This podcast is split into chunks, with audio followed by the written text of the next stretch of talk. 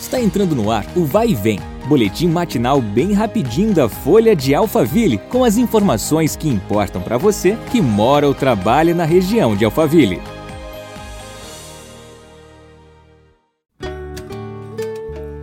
Olá, tudo bem? Eu sou a Beatriz Bononi e seja bem-vindo a mais uma edição do nosso podcast.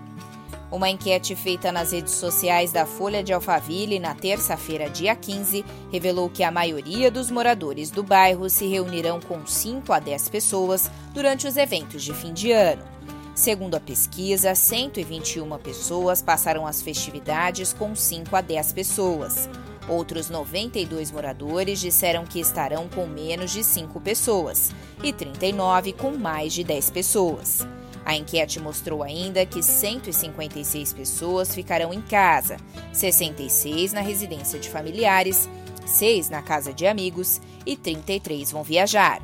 Segundo Pedro Bianchi Júnior, presidente da Associação Brasileira de Alergia e Imunologia Regional São Paulo, não há um número mágico mas ficar em uma dezena de pessoas seria uma coisa plausível de propor nas festas de fim de ano, sem abrir mão dos três principais cuidados: aderir ao distanciamento social, usar máscara e sempre lavar as mãos.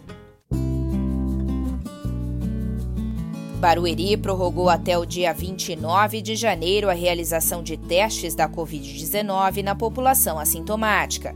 A ação foi estendida devido à grande procura. O exame RT-PCR é colhido em tendas no estacionamento do ginásio José Correia, que fica na Avenida Guilherme Perereca Guglielmo, número 1000. Segundo a gestão, por conta de uma parceria com o Ministério da Saúde, os exames coletados são enviados diariamente à empresa de medicina diagnóstica DASA, que libera os laudos de 5 a 8 dias úteis. Os resultados são disponibilizados na unidade básica de saúde de referência do paciente. Os exames são coletados de segunda a sexta-feira, das 8 às 16 horas. É necessário realizar o agendamento na UBS mais próxima ou pelo app Saúde Barueri. Nos dias 24, 25, 30 e 31 de dezembro, não haverá atendimento. Temos um encontro marcado amanhã. Até lá!